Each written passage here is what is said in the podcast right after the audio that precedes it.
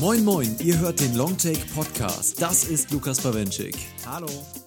Das ist Lukas Markert. Hi. Ich bin Johannes und wir beantworten euch diese Woche mit unserer Sendung Nummer 42 die Frage nach dem Leben, dem Universum und allem anderen, wenn wir mit einer Arschbombe in die existenziellen und zwischenmenschlichen Konflikte in A Bigger Splash eintauchen. Außerdem die Antworten auf jegliche Fragen zu Plotwendungen im dritten Akt von John Hillcoats neuem Action-Thriller Triple Nine. Vorher gilt es aber noch andere, ja noch wichtigere Fragen zu beantworten und Wünsche zu erfüllen.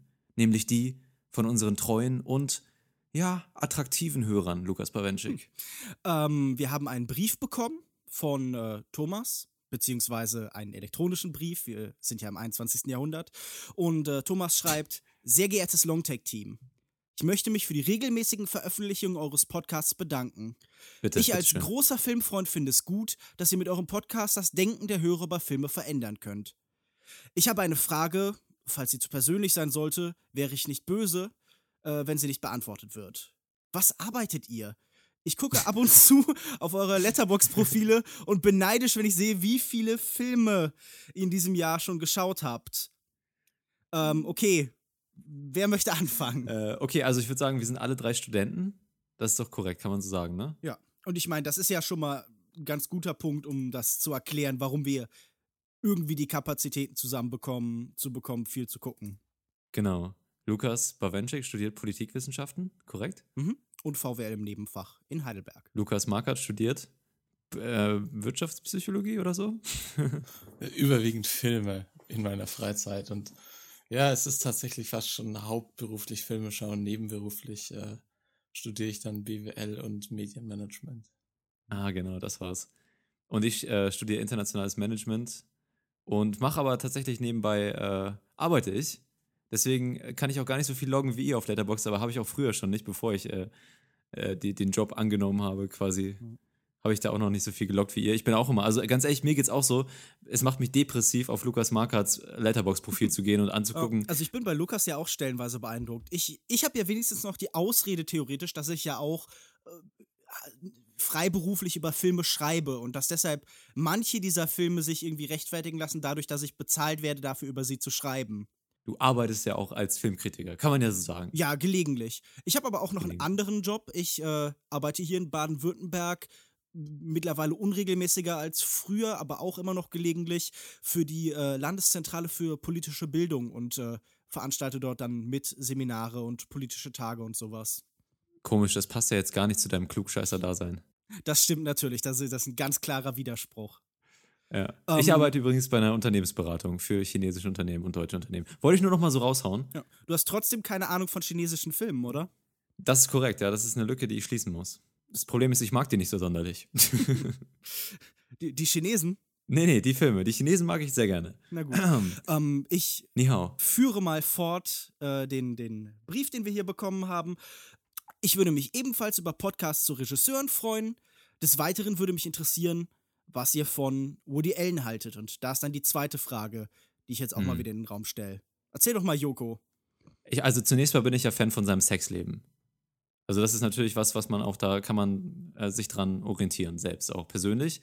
Also, das Und, heißt, du äh, planst auch, äh, Kinder zu adoptieren und die dann später zu heiraten? Ähm, also das möchte ich jetzt auch in der? Öffentlichkeit eigentlich nicht so äh, breit auslegen. Ich habe es jetzt einfach mal so in den Raum gestellt, da können wir es auch mal lassen. Ja? Also äh, ansonsten regisseurmäßig, das ist natürlich eine Frage, die wir häufiger kriegen. Wir hatten das jetzt auch schon ein paar Mal in anderen Mails, dass wir gern mal Sendungen zu bestimmten Regisseuren machen können. Und also wir haben das auf jeden Fall vor, mal über, über Regisseure zu reden, gerne auch über bestimmte Regisseure und in, in einem größeren Umfang, aber ähm, das würde ich jetzt einfach noch nicht so vorwegnehmen. Ich würde sagen, das bewahren wir uns so ein bisschen auf. aber es ist auf jeden Fall in Planung. Das wird auf jeden Fall in irgendwie in der einen oder anderen Form kommen. Also ich meine, ich könnte jetzt auch relativ schnell beantworten. Ich glaube, Woody Allen ist ein äh, guter Regisseur, der sehr viele Filme macht, von denen eben einige sehr gut sind und viele eben auch nicht. Und äh, es ist halt immer sehr stark von der Jahres- bzw. Tagesform abhängig, wie sehr er mich überzeugt. Hm. So Ja, das als, geht mir als ähnlich. grobe Antwort. Geht mir ähnlich. Ist natürlich auch bei diesem großen Output schwer, dass jeder Film dann ein Hit wird. Aber ich würde trotzdem auch sagen, dass selbst die schwächeren Woody Allen-Filme immer noch für sehr angenehm leichte Unterhaltung sorgen. Und ich, ich schließe mich da auch den äh, Aliens aus einem seiner Filme an, die sagen, okay, wir mochten eher die frühen lustigen. Ähm, ich habe irgendwie so eine Schwäche für Love and Death und Bananas und sowas. Diese Filme, die alle so ein bisschen albern sind. Ähm, und finde viele von seinen Versuchen, Ingmar Bergmann leid zu werden, eher so ein bisschen anstrengend. Mhm. Aber insgesamt verstehe ich schon, was man an diesem Regisseur finden kann. Ich würde da tatsächlich auch noch dagegen sagen, dass ich eher Fan von den neueren Filmen bin. Vor allem so angehaucht mit leichter Crime. Ähm, Zügen, so wie Matchpoint zum Beispiel. Echt? Oh, den habe ich letztens gesehen, den war ich, den fand ich überhaupt nicht mehr geil. Ich weiß auch nicht warum. Ich fand den wunderbar. Der, der Hauptdarsteller hat mich total, ich fand den so, äh, ja, unecht und irgendwie, mh, wie nennt man das, klobig? Nein, wollte ich nicht, klobig nicht. das war ein sehr klobiger Darsteller. Er ist regelmäßig durch die Türen gekommen. ja, nee, war ich kein Fan von, aber dafür Midnight Special ist, glaube ich, so mein Highlight in, in, seiner, unter seinen neueren Filmen. Midnight Special. Als Woody Allen davon erzählt hat, wie ein kleiner, äh, irgendwie Junge mit besonderen Fähigkeiten. Midnight in Paris, wollte ich natürlich sagen. da könnte man auch mal ein Crossover machen. Okay, äh, Thomas schließt die Mail mit. Bis dahin, euer Thomas und äh, ergänzt aber noch ein Postskriptum. Ich bitte in der nächsten Sendung vorgelesen zu werden und bitte darum, dass Johannes meine Frau Antonia grüßt und mm. die äh, seine Gags liebt. In Klammern, warum auch immer. Joko, möchtest du kurz Antonia grüßen? Ich grüße Antonia. Hallo. Ich grüße auch Antonia, auch wenn das nicht gefordert war. Hallo Antonia. Nee, das hat jetzt auch echt versaut, Lukas Bawenschik. Wir hatten da echt gerade so einen Moment, ich und Antonia, und du musst dich wie immer reindrängen, weil du es einfach nicht abhaben kannst, wenn du mal nicht im Mittelpunkt stehst, ne? Lukas, möchtest du noch Antonia grüßen? Nee, aber ich kann sagen, man muss wirklich aufpassen. Also Joko und seine Gags haben da schon viele Beziehungen auseinandergebracht. Hm. und er hat noch ein Post-Post-Skriptum, das wir natürlich an unterstreichen können. Longtake is the best. Moment, du hast es falsch vorgelesen. Willst du es nochmal versuchen? Longtake is the best. Korrekt. Gut, danke für die Mail, lieber Thomas, lieber Antonia. Hi, nochmal, hey. Und wir kommen jetzt zu unserer ersten Filmdiskussion. Wir besprechen heute Triple Nine, das sind drei Neunen und wir sind drei Nullen und deswegen passt das super. Und wir hören erstmal in den Trailer rein und melden uns dann gleich wieder. Bis gleich. Oh Gott, Antonia wird, wird begeistert sein. Piu, piu, piu. Gag Machine.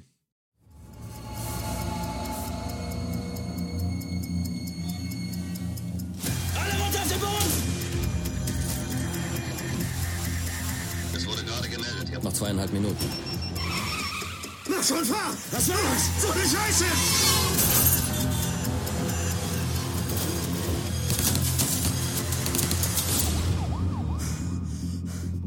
Drei Tage, wenn ihr nichts anderes von mir hört.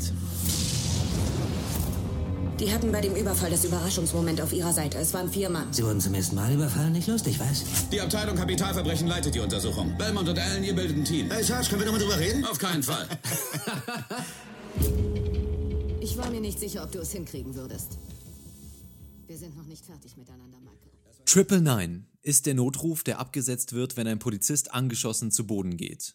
In Filmen wird der ansonsten gängigere Ausruf Officer Down meistens mit einer Szene verbunden, in der der unverwundete Partner über seinem aus dem Leben scheidenden Kollegen kniet und mit den Tränen kämpft.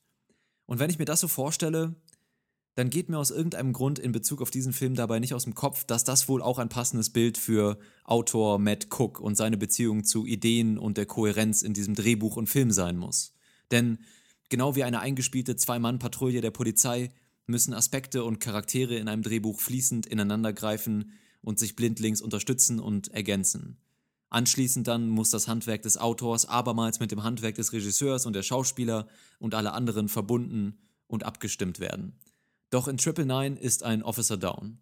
Und so scheint es, als müssten Regie und Schauspiel ihr ausblutendes Drehbuch von Partner ständig hinter sich herschleifen. Kam euch das auch so vor oder habe ich hier den Notruf für den falschen Aspekt im Film abgesetzt und als Anhang die Frage, ob es überhaupt fair ist, einen Aspekt an einem eigentlich kollaborativ produzierten Medium zu kritisieren und so derart herauszustellen. Ich glaube, in gewisser Weise trifft es schon ganz gut, was das Problem mit diesem Kriminal- oder Action-Thriller hier ist. Natürlich ist das nicht das einzige Problem von Triple Nine, aber ich glaube, was wir sehen, ist halt das allgemeine Symptom eines Prozesses in Hollywood. Denn für mich ist Triple Nine vor allen Dingen serielles Erzählen. Es ist wie, als hätte man eine Serie ganz stark kondensiert, halt in den Zeitraum von irgendwie knapp zwei Stunden. Denn dieser Film versucht, drei Handlungsstränge gleichzeitig zu erzählen, eine unheimliche Menge von Figuren, die ja auch alle durchgängig wirklich eigentlich sehr gut besetzt sind, parallel zu erzählen und unheimlich viele Ereignisse und, und Stränge. Und es ist wirklich ganz klar hier zu sehen, wie sehr sich eben der Drehbuchautor an den Erzählmustern des aktuellen Premium-Fernsehens orientiert hat. Also er hat ja wirklich eine Kriminalserie so zusammengestaucht.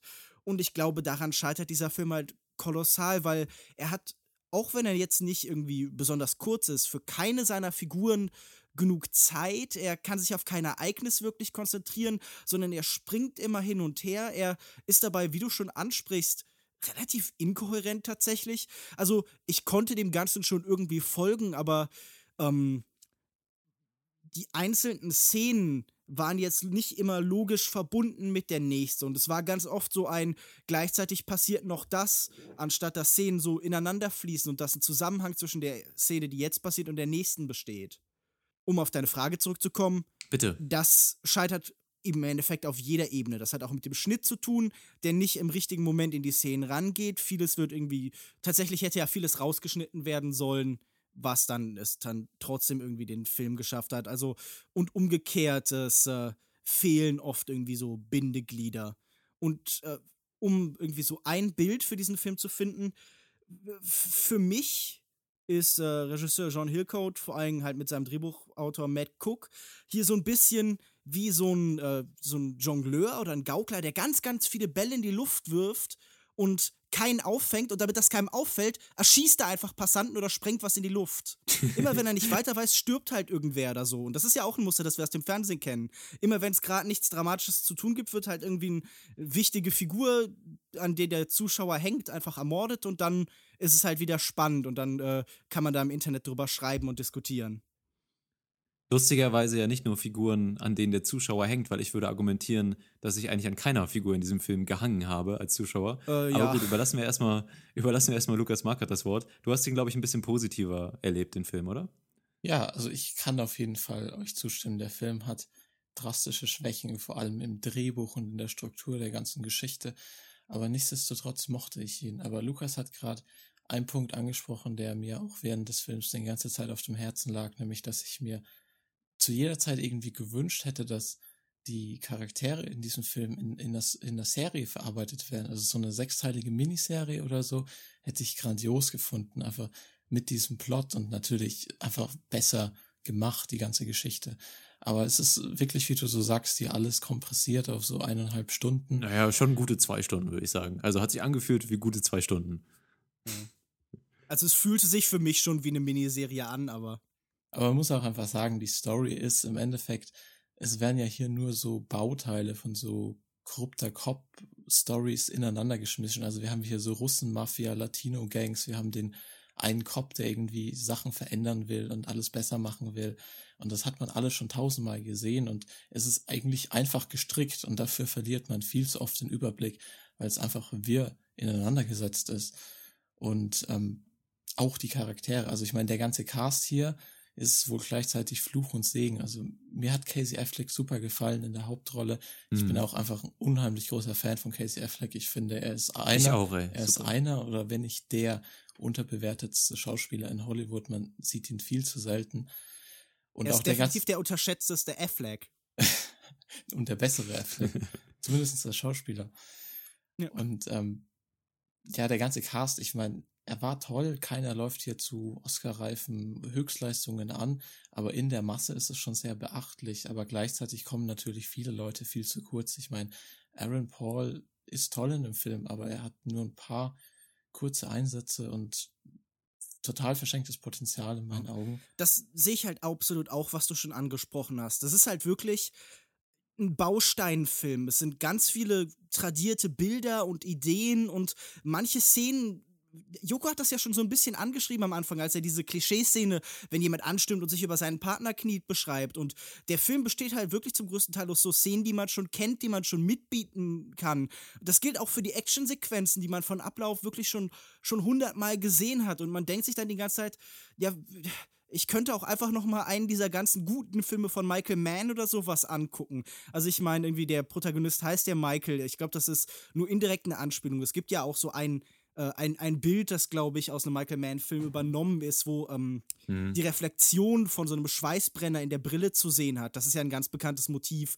Und dieser Film möchte halt unbedingt Heat sein oder sowas, aber er ist halt gar nichts davon. Und das liegt dann halt auch im Regisseur, der keine besonders interessanten Action-Szenen inszenieren kann, der keine Spannung aufbauen kann, was zum einen daran liegt, wie er schon beschrieben hat, dass man in diese Figuren halt überhaupt nicht investiert ist. Also da ist zum Beispiel ähm, vielleicht, also man könnte darüber diskutieren, noch einer der anderen Hauptfiguren, Michael Atwood, einer von diesem Team korrupter Cops, äh, das eben unter dem Einfluss der Russenmafia steht, gespielt von Chiwetel Ejiofor, der irgendwie dessen Sohn entführt worden ist und der deshalb eben äh, zu so kriminellen Tätigkeiten genötigt wird.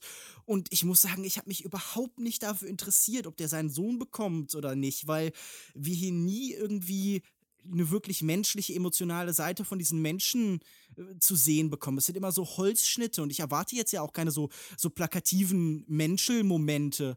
Aber ich hätte mir einfach gewünscht, dass der Regisseur es schafft, aus diesen Diskussionen, aus den Gesprächsszenen, die es ja auch immer wieder gibt, tatsächlich so ein bisschen die Charaktere zu entwickeln.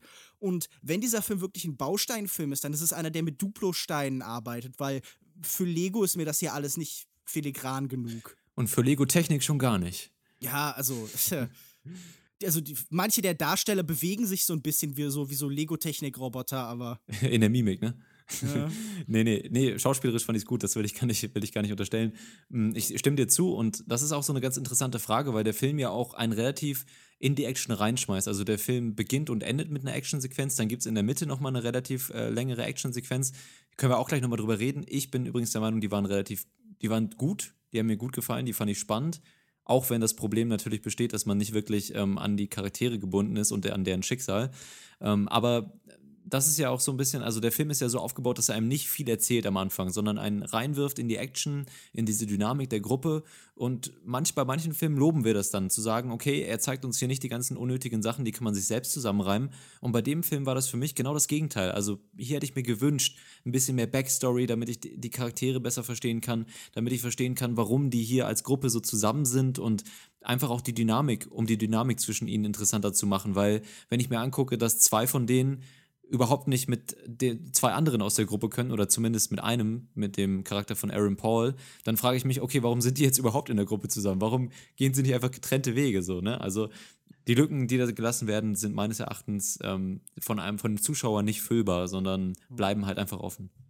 Ja, vor allen Dingen glaube ich auch, dass diese meisten Lücken halt nicht entstehen, weil da eine Ambivalenz geschaffen soll, werden soll, sondern halt aus so einem Unvermögen halt, weil sich, äh, also wir, wir sind uns ja alle irgendwie ähm, bewusst, dass John Hillcoat davor schon ein paar Filme gemacht hat, die kann man für mehr oder weniger erfolgreich halten, also Lawless zum Beispiel oder The Road oder davor uh, The Proposition. Ähm, aber äh, er, er scheint hier zumindest ganz klar daran gescheitert zu sein, wirklich sinnvoll zu etablieren, welche Beziehungen diese Figuren zueinander haben. Und das ist es ja, was in der Regel Serien gut machen können. Serien zeigen uns die Beziehung von Figuren untereinander und wie sie sich über die Zeit verändern. Das ist so, also ich meine, das ist äh, aus den, den seriellen Erzählfunktionen immer schon hervorgegangen. Also wenn wir jetzt angucken, was wird seriell erzählt, so Sachen wie Arztdramen oder sowas oder halt so Cop-Geschichten. Und ähm, die sind halt heute ganz häufig darauf ausgelegt, eben nicht so Einzelgeschichten zu erzählen, sondern das zu entwickeln. Und diese Zeit fehlt hier einfach, weil er hier diese Serie halt dummerweise ins Kino gebracht hat. Und normalerweise bin ich ja überhaupt kein Fan davon, Geschichten unnötig auszuwalzen. Aber dieser Film ist eben nicht dicht, sondern zusammengequetscht. Und ähm, ich muss aber auch sagen, dass ich nicht finde, dass das interessante Figuren sind, sondern die meisten dieser Männer, die da rumrennen, sind halt einfach halt so, so ganz plumpe so Machismo-Berge. Also f- irgendwie so, oder halt so ein bisschen abgedreht wie Gab Welch, der, der Ex-Cop, den Aaron Paul spielt, oder Norman Reedus, der, der ähm, ehemalige Seal, der halt dann auch relativ schnell aus der Handlung irgendwie ausscheidet.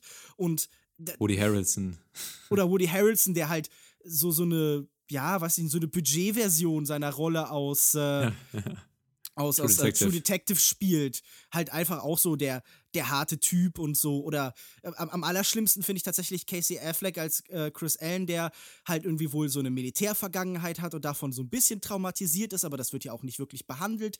Der versucht so als, als Figur für Recht und Moral einzutreten und äh, halt am System so ein bisschen verzweifelt und der halt so als Rookie da neu reinkommt und so ein, ja, so ein Zuschauersurrogat auch ist. Und das sind alles so klischeehafte Figuren, dass ich mir permanent.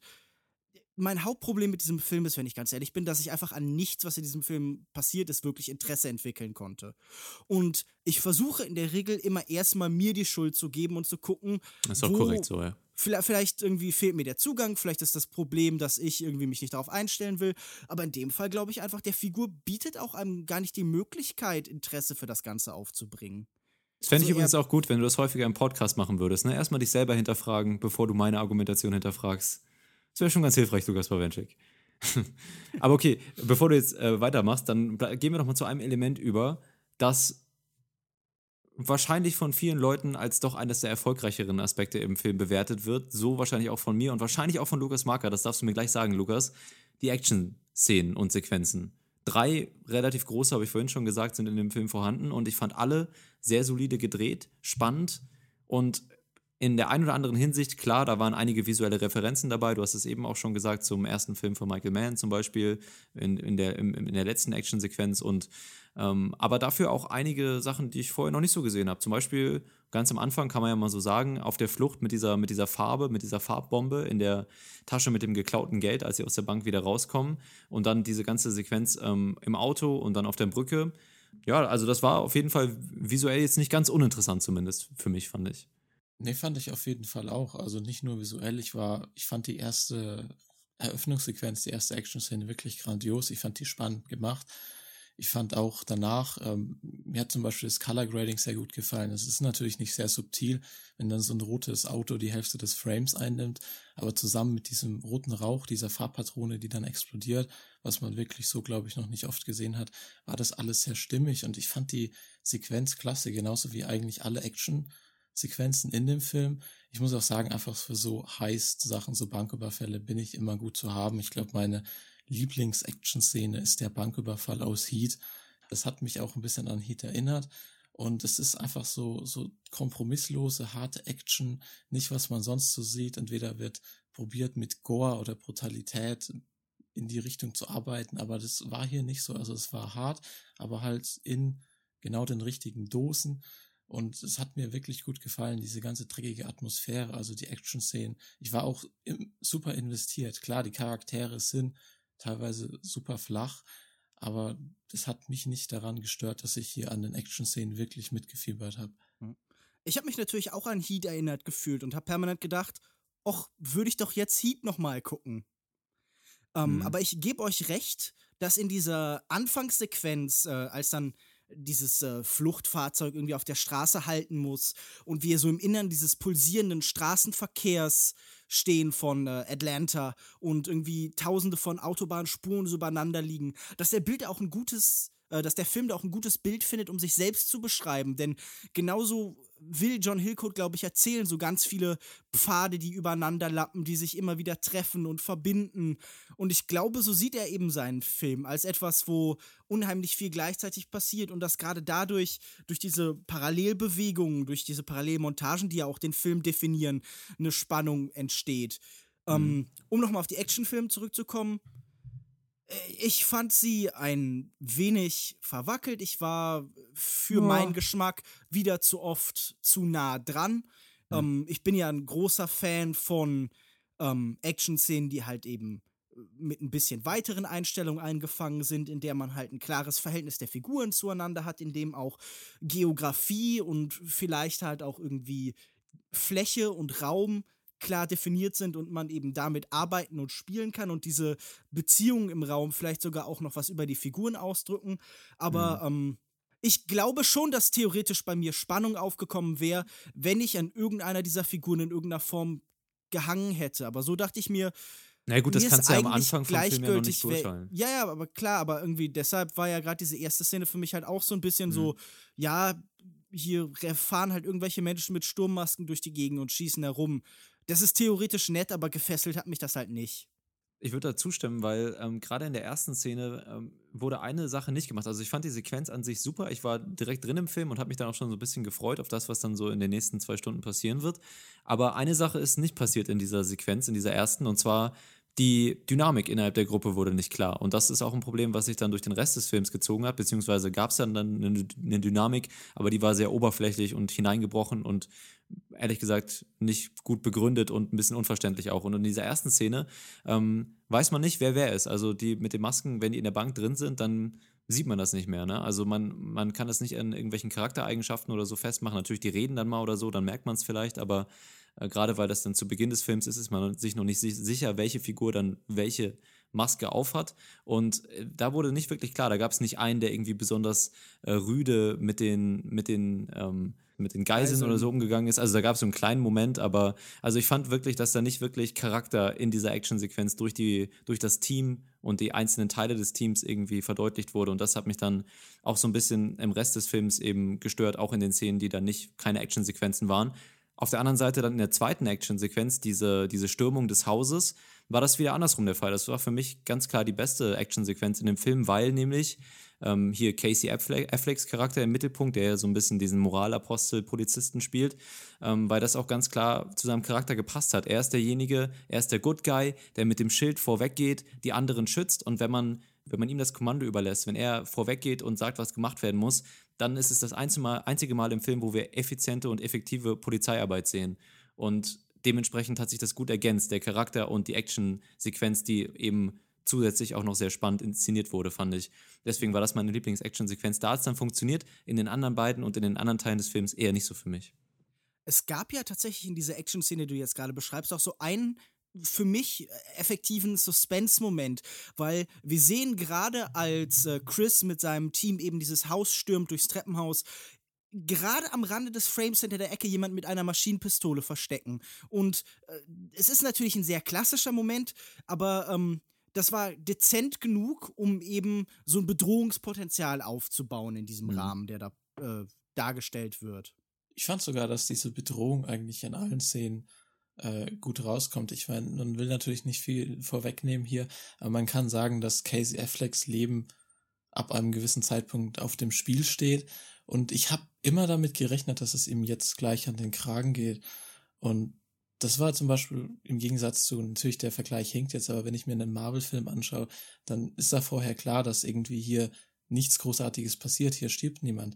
Und hier war es mir nicht so. Also ich habe die ganze Zeit gefürchtet, was passiert jetzt? Aber ich meine, ihr, ihr seid natürlich absolut richtig. Ich meine, der Film ist, wenn wir gerade auch schon bei Marvel sind, irgendwie so der Civil War unter den Crime-Thrillern. Also die Charaktere sind so überladen und ich fand sogar die Charaktere eigentlich interessant. Also klar, sie sind nicht besonders gut etabliert, aber dafür werden sie von markanten Leuten gespielt. Ich meine, Norman Reedus ist sicher nicht ein grandioser Schauspieler, aber er hat halt irgendwie was und er passt äh, rein optisch auch in so einen, so einen leicht verkommenen alten, was war er, Navy oder Seal oder so, der dann hier so Banken überfällt. Ich meine, das passt einfach.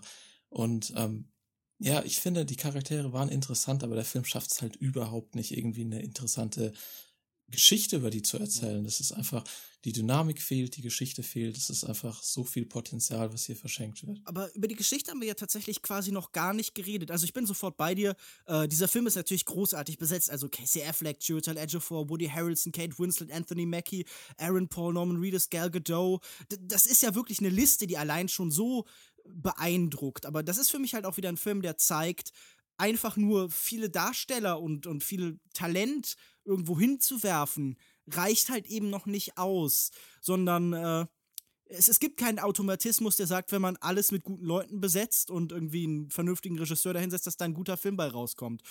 Und ähm, ich glaube, das scheitert hier zum Beispiel auch ganz substanziell an dieser Geschichte, die eben so belanglos und trivial ist. Also, wir wissen ja, es geht um korrupte Polizisten und die sollen dann eben diesen Code 999, der im Titel schon angesprochen worden ist, auslösen, um noch eben einen, einen, einen, einen Bankraub durchführen zu können. Und in der Mitte steht halt dieser junge neue Cop.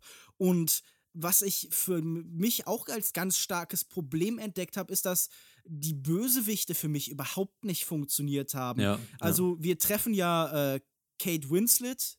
Grausam, das, das- war grausam. als, als so eine Mafia-Braut. Also ihr Mann ist im Gefängnis und währenddessen äh, führt sie halt die Familiengeschäfte fort und sie versucht so ein, ja, so, also nicht ganz Comic- oder James Bond-Bösewicht zu sein, aber schon eine breite Darbietung eben zu bieten. Also groß in, in, den, in den Gesten zu werden und halt, ja, sich so in dieses Klischee der russischen Mafia-Braut so sehr reinzutauchen. Und das hat für mich überhaupt nicht funktioniert. Das ist für mich wirklich halt so eine unfassbare Karikatur von einer Figur gewesen, dass ich mir permanent gedacht habe, das ist euer Bedrohungsszenario, das ist euer Gegenspieler. Das ist doch ein bisschen lächerlich. Also, da war ja, da sind ja wirklich die Marvel-Filme stellenweise besser mit ihren Bösewichten. Also, da hätten sie besser gegen Dunkelelfen kämpfen können. Ja, ich sehe das auch so. Und auch die, nicht nur die Charaktere an sich, sondern auch die Dynamik zu eben hauptsächlich hier dem Charakter von Chiwetel Ejiofor, der so ein bisschen der, Michael, genau, der der Anführer der Gruppe ist und eben auch die Kommunikation mit den Auftraggebern, den russischen Auftraggebern übernimmt, eben mit Kate Winslet. Das war auch so ganz komisch. Also einfach die Kommunikation zwischen denen und auch mit dieser ganzen Hintergrundgeschichte mit Gal Gadot und dem Kind, das zwischen ihr und Chiwetel Ejiofor, das da irgendwie mit drin hängt, nicht so wirklich entführt ist, aber äh, der hat da anscheinend mal eine Beziehung mit der gehabt und hängt da jetzt mit drin in dieser ganzen Geschichte. Und das war so unfassbar wirr und, und unlogisch und auch unauthentisch und keine Emotionen waren da drin. Äh, das Und hat mich extrem verwirrt. Zusätzlich ist an sie noch so eine seltsame Verschwörungsgeschichte gebunden. Also sie hat ja wohl bestimmte Teile des äh, der Polizei, die sie wohl irgendwie ganz direkt beherrscht, wo sie Ja, wohl genau, irgendwie ja. eine klare Kontrolle ausübt. Und äh, da wird so angedeutet, es geht auch irgendwie so ein bisschen um ja, allgemeiner halt über diese Einzelfiguren hinaus darum zu zeigen, wie Korruption in der Polizei dort funktioniert. Und ich finde gerade in dieser extremen Militarisierung des, der Polizei, die hier dargestellt wird, liegt ja theoretisch auch ein interessantes politisches oder gesellschaftliches Thema, das in den letzten Jahren in den USA viel diskutiert worden ist. Also amerikanische Polizei ist sehr nah am Militär. Das sehen wir hier in den Figuren, die da übergelaufen sind. Also es sind alles ehemalige Marines und so. An einer Stelle sagt sogar ähm, Woody Harrelson, Sergeant Jeffrey Allen, irgendwie, als er sich so ein Video anguckt, oh, guck, die haben alle so spezielle Taktiktrainings durchlaufen und die wissen genau, wie sie sich verhalten müssen. Aber das alles wird eben nur dargestellt und da macht dann niemand was mit. Also dieser Film kratzt immer wieder an theoretisch interessanten Ideen und einer Möglichkeit, sich mit was Größerem auseinanderzusetzen, als nur, ja, hier sind halt irgendwie Polizisten und die lösen halt Verbrechen oder auch nicht und so.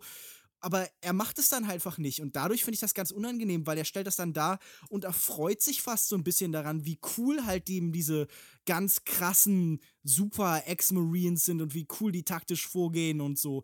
Also der, der Film findet das richtig geil. Das ist so wie dieses, ähm, wie hieß dieses Battlefield-Videospiel, das zwischen Polizei und, äh, und, und irgendwie so Gangstern war? Äh, Bad, nee, Battle Lieutenant? Nee, nee, Moment. Das ist Dieses dieses Hardline oder? Gen genau, Battlefield Hardline. Und daran musste ich ganz stark denken. Also für mich war das genauso wie dieses seltsame Battlefield Hardline echt so, so ein ganz unangenehmes, ja, so, so eine Masturbationsvorlage für halt so Militärfetischisten, die halt irgendwie so super ge- geil finden, dass halt die, die krassen Bullen kommen und halt irgendwie zum Beispiel diese blöden Latino-Gangs über den Haufen ballern.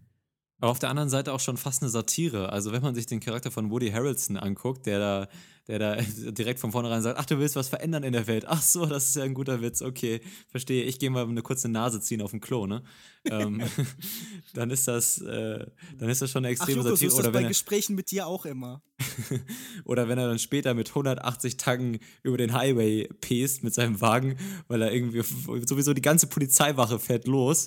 Ja, also alle, alle, alle Polizisten in LA fahren dahin, wo dieser eine Notruf oder Triple Nine Notruf äh, Äh, das ist aber nicht in, in LA, das ist in Atlanta. Äh, meine ich ja. In Atlanta. Es sind ähnliche, ähnliche Buchstaben. ja, in Atlanta sind auch ein L und ein A. Sehr genau, gut, Joko.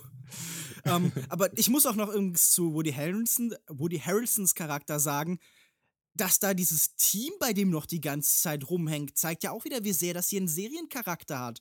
Der hat noch so eine ganze Polizeistation mit irgendwie einer jungen Asiatin und irgendwie einem schwarzen Kollegen und so, die auch wie so ihre eigene Cop-Show wirken, die aber halt überhaupt keine Funktion erfüllen, außer irgendwie so mit ihm in einem Raum rumzuhängen, damit er was zu tun hat, wenn er irgendwas erforscht.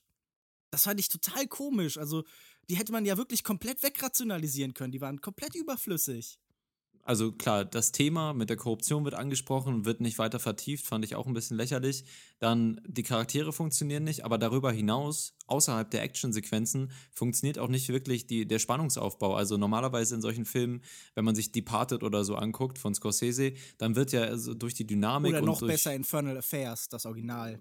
Na gut, okay. Ähm, dann wird ja durch bestimmte Konstellationen und Informationen und ähm, ja, en entsprechende Entwicklung wird Spannung aufgebaut und das funktioniert funktioniert in dem Film ja auch gar nicht, weil man sich ständig fragt, was soll das jetzt eigentlich, warum machen die das gerade, wer, wer ver verfolgt welche Motivation und solche Sachen, die ähm, so ganz plump aufgebaut werden, wie zum Beispiel relativ zu Beginn sieht man nach, dem, nach der ersten Actionsequenz geht Anthony Mackie äh, aufs Polizeirevier und hat einen roten Fleck auf der Hose und versucht ihn dann zu verstecken. Ne? Das wird dann, da wird dann einem suggeriert, okay, anscheinend ähm, wird der Rest des Films sich so ein bisschen darum drehen, dass seine Rolle aufgedeckt wird in diesem ganzen Komplott oder in diesen und ähm, das wird dann komplett fallen gelassen. Also dieser Spannungsaufbau wird dann, dem wird überhaupt gar keine, da wird nichts mehr geleistet, um das irgendwie zu schaffen. Also das hat mich eben, die, wie hast du am Anfang auch schon gesagt, die Verbindungselemente zwischen den Actionsequenzen haben für mich gefehlt einfach.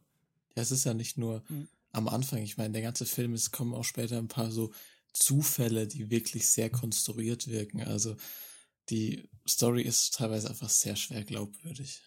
Na gut, okay. Hast du denn noch einen positiven Aspekt?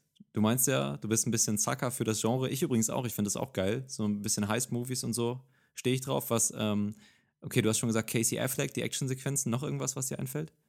Ja, einfach generell die Atmosphäre. Also ich habe in letzter Zeit keinen Film gesehen, der einfach so, so düster und dreckig war, der sich einfach ernst nimmt, kein, wie nennt man das so richtig, Comic Relief mittlerweile, also keine Witze dazwischen, einfach nüchtern betrachtet. Das hat mir schon sehr gut gefallen, diese wirklich, äh, ja, dreckige Atmosphäre, die sich aber auch durch den ganzen Film so zieht.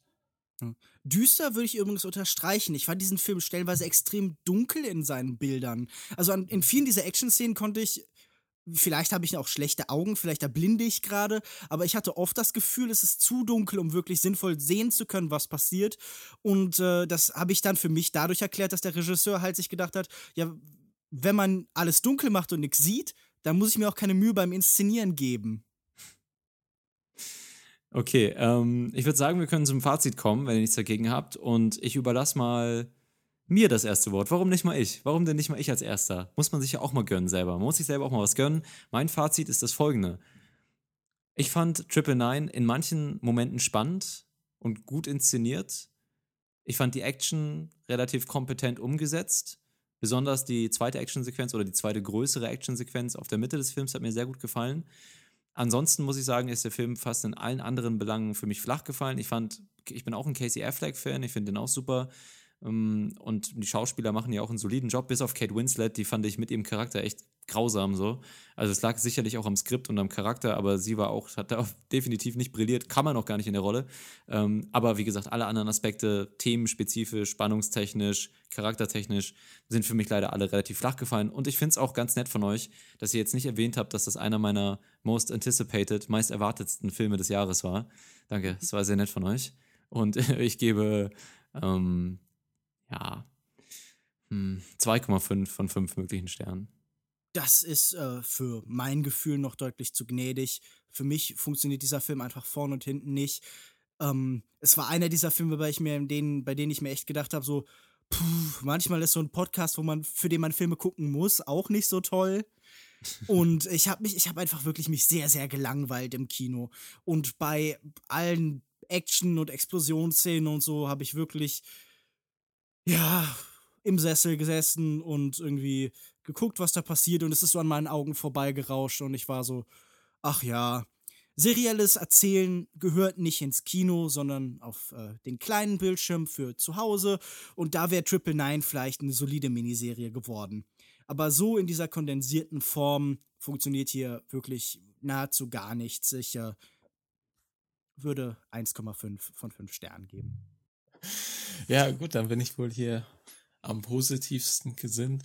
Also mir hat der Film wirklich trotz seinen ganzen Klischees und Schwächen überraschenderweise viel Spaß gemacht. Ich habe nach den ersten Kritiken auch meine Erwartungshaltung wirklich heruntergefahren und wurde im Endeffekt deswegen einfach nicht enttäuscht. Der Film hat mir das gegeben, was ich erwartet habe und natürlich gleichzeitig sehr viel Potenzial verschenkt, aber die Action-Szenen sind kompromisslos, ich war investiert.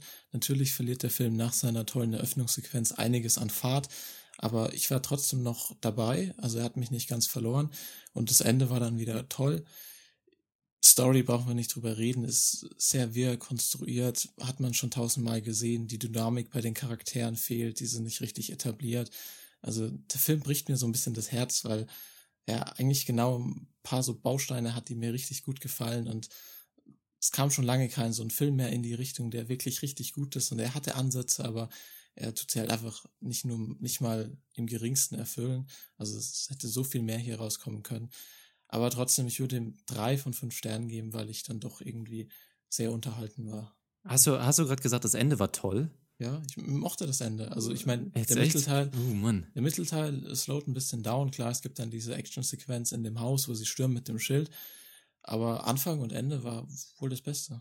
Ich fand das Ende ziemlich grausam, also weil ich das Gefühl hatte, so wie ich es am Anfang in meinem Intro beschrieben habe, dass Matt Cook da weinend über seinem Drehbuch sitzt und sich einfach fragt, what have I done? Was mache ich mit dem ganzen Mess jetzt hier? Und dann holt er sich die Pistole raus und anstatt sie sich selbst an den Kopf zu setzen, setzt er sie eben auf die, auf die, ähm, na, ich will auch nicht zu viel verraten, ne, aber eben aufs Drehbuch, auf bestimmte Teile, Elemente des Drehbuchs und äh, killt das einfach alles irgendwie und versucht da irgendwie dann noch daraus Bedeutung zu ziehen. Das fand ich echt ein bisschen fast schon lächerlich. Also da habe ich ehrlich gesagt ein bisschen gegrinst im Kinosessel. Also ich musste bei dieser letzten Szene auch echt sagen, nein, nein, nein und habe dann da für mich erklärt, ach deshalb heißt der Film Triple Nine. Ah. Der, der war für Antonia. Ich versuche. Joko den Rang abzulaufen mit schlechten Gags. Du fieser Schlingel, du. Ist ja ganz okay, wenn wir hier ein bisschen unterschiedlicher Meinung sind. Mal gucken, ob das beim nächsten Film auch wieder der Fall sein wird. Und der nächste Film, der heißt Bigger Splash und ist von Regisseur Lukas Bawenschik. Willst du seinen Namen nochmal probieren? Ähm, nicht aus dem Kopf raus, wenn ich ihn jetzt gerade noch mal vor mir habe. Ähm, Luca? Luca Guadagnino. Okay, das klang doch ganz, klang eigentlich sehr richtig, muss ich sagen. Da hören wir jetzt einmal kurz in den Trailer rein und melden uns gleich wieder mit unserer Diskussion. Bis gleich. Sie ist die Frau des Jahrhunderts und ich rede hier über ihre Seele.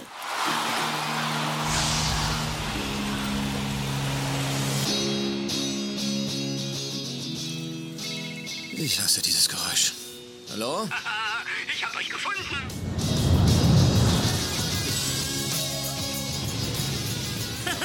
oh Gott, ich freue mich wahnsinnig, dich zu sehen. Du kannst doch reden. Komm schon, sag mir, dass es dir besser Wir geht. haben uns nicht gemeldet, weil wir uns hier verstecken. Doch nicht vor mir. Das sind Marianne und Paul. Oh, war ja klar, dass du einen Schützling mitbringst. Ich bin seine Tochter. Ihr solltet eure Gesichter sehen.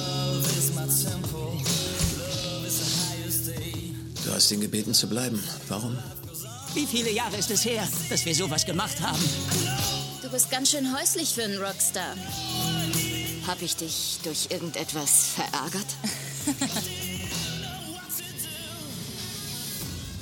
Die Rockstars der 60er und 70er Jahre waren einmal die Galionsfiguren einer Rebellion, die Verkörperung von freier Liebe und einer besseren Welt.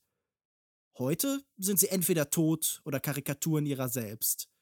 A Bigger Splash von Luca Guadagnino basiert lose auf einem Film aus ihren Hochzeiten, nämlich auf Jacques de Reims Der Swimmingpool mit Alain Delon und Romy Schneider. Erzählt wird von der berühmten Sängerin Marianne Lane, die sich gemeinsam mit ihrem Freund Paul auf einer italienischen Insel von einer Operation erholt. Als wie aus dem Nichts ihr alter Freund Harry mit seiner Tochter Penelope auftaucht, wird schnell deutlich, wie viel Zwang in der vermeintlich freien Liebe liegen kann. Meine Frage an euch ist, äh, A Bigger Splash erzählt mit vermeintlich idyllischen Bildern von psychologischen und gesellschaftlichen Dingen, die verdrängt wurde, von düsteren Sachen. Wie hat denn dieses Nebeneinander für euch tatsächlich funktioniert? Für mich hat das gut funktioniert. Gerade mit der Eröffnungssequenz des Films, die ich wohl, glaube ich, für eine der stärksten Eröffnungssequenzen halte, die ich dieses Jahr im Kino gesehen habe. Eine Sequenz, in der wir einfach nur äh, Tilda Swinton und Matthias Schönartz äh, zusammen als Liebespaar, sie eben der große Rockstar, er so ein bisschen der, der angehende Dokumentarfilmemacher, auch ein bisschen jünger als sie und sie verbringen eben Zeit auf dieser Insel in der Nähe von Sizilien oder im Süden von Sizilien und ich fand die Sequenz so stark, weil eben nicht gesprochen wurde. Das ist eben so eine Prämisse des Films, dass sie gerade von einer riesigen Tournee kommt als Sängerin und ihre Stimme äh, schonen muss und, glaube ich, auch operiert wurde an den Stimmbändern oder so und jetzt erstmal nicht reden darf. Und das fand ich super stark, weil das das immer ist, was ich von Film erwarte, dass sie eben visuell was erzählen, dass sie nicht sagt, dass sie ihn liebt oder so, sondern dass sie einfach genau weiß, dass er gerade nach der Sonnenbrille greifen will und sie ihm die, ihre Sonnenbrille dann gibt. So solche Momente, die einfach wunderbar so die Dynamik zwischen Charakteren und deren momentanes Seelenleben verdeutlichen, hat in diesen ersten paar Minuten sehr gut funktioniert. Und diese Idylle, die da eben ganz stark kontrastiert wird ab dem Moment, als dann eben Ralph Fiennes mit seinem Charakter, der Ex-Lover von, von Tilda Swintons Charakter, eintrifft und auf diese Insel kommt und diese Ruhe dann ersetzt wird durch sein ständiges Gelaber über sich selbst, ja. Der, dieser Kontrast hat mir sehr gut gefallen und wie du sagst, eben ähm, auch im Weiteren wurden dann diese Urlaubsmotive und diese, dieses idyllische und aufregende einer anderen Kultur oder irgendwie etwas zu essen, was super lecker aussieht oder irgendeine Szenerie, die sehr schön aussieht, kontrastiert mit dieser Schnelllebigkeit und diesem Narzissmus, der von den Charakteren ausgeht, sodass sie das gar nicht wirklich mehr genießen können, diese ganzen äh, wundervollen Dinge, die sich um sie herum befinden. Und ich habe das Gefühl, der Film macht das auch im Handwerklichen, im Schnitt und so sehr gut, mit der Kamera auch einzufangen, wie sich das von, diesem, von den ersten Momenten zu den letzten Momenten im Film wandelt und wie dieses Idyllische eben immer weiter in den Hintergrund rückt, je mehr sich die Charaktere mit sich selbst beschäftigen. Und das hat mir gut gefallen. Ja, ich denke, Ralph Fiennes ist auf jeden Fall hier wahrscheinlich auch äh, in seiner Form der Bigger Splash, der hier die Ruhe stört. Und ich fand es auch ganz gelungen hier, diese Dynamik zwischen den vier Figuren, eigentlich äh, Tilda Swinton und Matthias Schönertz, die nur Ruhe haben wollen und sich zurückziehen. Und dann kommt eben Ralph Fiennes und und es bricht hier die komplette Unruhe aus und das komplette Chaos. Es war wirklich amüsant mit anzusehen. Also ich fand Ralph Fiennes klasse. Er war sehr an der Grenze zu dem, dass er nervig wird. Ich meine, sein Auftreten ist völlig hyperaktiv, aber es hat mir gefallen und ich fand ihn nie wirklich nervig. Dakota Johnson war nett anzusehen, die Atmosphäre ist stimmig. Ich finde, der ganze Film bringt so ein Urlaubsfeeling. Man will sich am liebsten in den nächsten Flieger setzen und auch dahin fahren. Ich meine, die Kulisse ist wirklich wunderbar. Und von diesem Feeling lebt der Film halt auch ziemlich. Man muss einfach sagen, es passiert sehr wenig. Es ist vielleicht positiv, wenn man sich mit den Charakteren irgendwie verbinden kann oder wenn man sie mag, aber auch negativ. Ich meine, ich habe jetzt schon öfters gelesen, dass viele die Charaktere einfach alle unglaublich unsympathisch fanden und überhaupt nichts mit denen anfangen konnten. Und das ist dann natürlich ein großer Kritikpunkt, weil man muss einfach sagen, der Film mhm. hat sehr viel Stillstand bis zum, bis zu einem bestimmten Wendepunkt. Alles nach diesem Twist hat für mich überhaupt nicht mehr funktioniert. Mich hat der Film dann komplett losgelassen und ich fand dieses letzte Drittel leider im Gegensatz zum Rest des Films ziemlich schrecklich. Ich weiß gar nicht, ob das unbedingt sogar noch ein Drittel war. Also für mich fühlte das sich schon sehr spät im Film an. Und ich würde. Ja, auf jeden Fall sehr spät. Ich meine ja. jetzt einfach so. Es war am ehesten so die letzte halbe Stunde. Ich würde dir auf jeden Fall zustimmen, das können wir auch nochmal später drüber reden, dass es zum Ende hin ein bisschen dass der Film sich da vielleicht äh, ja, diese, diese klare Linie, die er vorher hat, nicht mehr so richtig beibehalten kann. Ich würde aber schon sagen, dass mir die Charaktere, also mir persönlich zumindest, ganz gut gefallen haben und nicht unbedingt, ich habe mich jetzt nicht so sehr mit denen identifiziert, wobei auch schon ein Stück.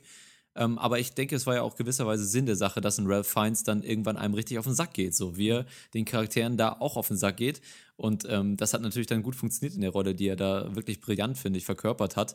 Und er, er hat das ganz geschickt gemacht, indem er immer eben an dieser Grenze war zum nervigen, zum sehr lauten, aber auf der anderen Seite sich wie fast alle Charaktere, bis auf Matthias Schöners, würde ich sagen, dem so eine gewisse ähm, Mysterium an sich gebunden haben, also so eine gewisse Aura, die einfach interessant ist. Für Tilda Swinton geht es auf jeden Fall, aber auch eben für den Ralph Fiennes, der eigentlich ein sehr lauter, nerviger Charakter ist, aber gleichzeitig man ihn auch in manchen Szenen einfach ein bisschen bewundern muss für diese Art, wie er ähm, sein Leben lebt. Ging euch das nicht so? Also ich finde nämlich, dass gerade durch dieses Over-the-Top-Acting von Ralph Fiennes und ähm, dieser der Dynamik zwischen den, zwischen den Charakteren, die schon so eine gesellschaftssatirische, so so eine satirische Stimmung hat, einfach, dass man dadurch eben ganz gut herausarbeiten konnte, was ein normaler Mensch vielleicht ein bisschen tiefer drin empfindet. Ja, die lassen es einfach, das sind Rockstars, die lassen das raus und dementsprechend hatte man die Möglichkeit hier relativ offen diese und relativ groß diese Gefühle und Befindlichkeiten zu verdeutlichen und das hat mir eigentlich ganz gut gefallen. Also ich würde ganz viel von dem, was ihr beiden gesagt habt, unterstreichen und ich glaube, dass es halt äh, auch vieles von dem, was er kritisiert hat, halt absolut Absicht dieses Films ist. Einmal ist natürlich das große Motiv dieses Films Sprachlosigkeit. Das sind zum einen Menschen, die halt nicht wirklich was zu erzählen haben, die irgendwie in der Vergangenheit schwelgen und jetzt halt irgendwie wirklich so auf so reine Touristen reduziert worden sind. Also die waren vielleicht mal irgendwann bedeutend und haben Menschen begeistert, aber jetzt sind die halt einfach, ja, Relikte, Atavismen, das sind so Überbleibsel aus einer vergangenen Zeit. Und ähm, dann da irgendwie, also ich meine, Tilda Swintons Charakter Marianne kann tatsächlich nicht sprechen und äh, ihr Freund Paul will sich nicht ausdrücken. Also er erzählt mehrfach, er ist Dokumentarfilmer und hat die Sachen rumliegen und so, aber er verschiebt das immer auf die Zukunft. Also er hätte irgendwie eine Aussage und eine Botschaft irgendwie über Journalismus, wenn ich das richtig im Kopf habe, die er erzählen will, aber er verweigert sich dem. Penelope ist ja auch eine Figur, die etwas verschweigt, genauso wie das mhm. bei eben Harry so auf gewisser Weise der, der Fall ist, der versteckte Motive hat. Und diese Sprachlosigkeit drückt sich dann eben auch in dieser Stasis aus, die Lukas schon beschrieben hat. Ja, diese Menschen machen überhaupt nichts. Sie laufen halt so ein bisschen rum und dann gehen sie mal da essen und alle sind die ganze Zeit nackt und schwimmen und ficken einander halt so ein bisschen. Hallo, Oder, bitte, bitte. Ja, und, und äh, vergnügen sich halt miteinander und äh, alles geht wild durcheinander, aber wirklich was passieren tut da nicht. Diese Menschen sind halt so ganz stark in ihrer eigenen Welt gefangen. Und im Kontrast dazu, was der Film macht, passiert halt am Rand permanent was. Für mich ist das durchaus auch ein politischer Film, der was sehr Aktuelles aufgreift, denn also es ist ja kein Zufall, dass dieser Film auf einer Mittelmeerinsel spielt. Es ist kein Zufall, dass es permanent um Migranten geht, die so am Rad stand. Ja, wo permanent? Nee, permanent aber guck mal, ich, ich beschreibe mal einen Moment in diesem Film. Sie gehen dann irgendwo, äh, machen so einen kleinen Ausflug und äh, Harry zeigt, äh, ich glaube, Marianne, so ein, so ein altes Häuschen, wo Ricotta hergestellt wird. Und das ist so ein ganz toller, authentischer, lokaler Moment. Also wirklich so mhm. das perfekte ja, das perfekte Symbolbild, wie Tourismus äh, heute sein soll, was irgendwie Airbnb-Werbung verspricht oder so. Nämlich, dass man halt ähm, irgendwo ist und man mischt sich so unter die Einheimischen und wird quasi einer von ihnen. Und während dieser Szene, wo sie so ganz toll sehen, wie dieser Ricotta so ganz authentisch gemacht wird, läuft eben der Fernseher und erzählt, dass schon wieder irgendwie äh, Migranten im, im Mittelmeer ertrunken sind und dass irgendwie Leute verhaftet worden sind und so. Und dann gibt es noch andere Stellen, da werden permanent Eindringlinge auf das Gelände äh, ihres, ihres, ähm, ihres Bungalows, nämlich so Nattern, wieder aus dem entfernt. Und da führt noch so ein Pfad vorbei. Und später wird ja auch ganz explizit für eins der dramatischeren Ereignisse, so indirekt werden dann Migranten dafür verantwortlich gemacht. Und ich finde, der Film macht das ganz interessant, dass er permanent so politische Themen so im Hintergrund hält. Aber diese Menschen ignorieren diese, denn sind sie sind in ihrer, in ihrer statischen Welt irgendwie gefangen. Und das Statische muss nicht mal unbedingt heißen, dass sie nicht was machen, sondern sie tanzen hier herum und die Kamera bewegt sich frei und es wird ganz frei untereinander ausgetauscht.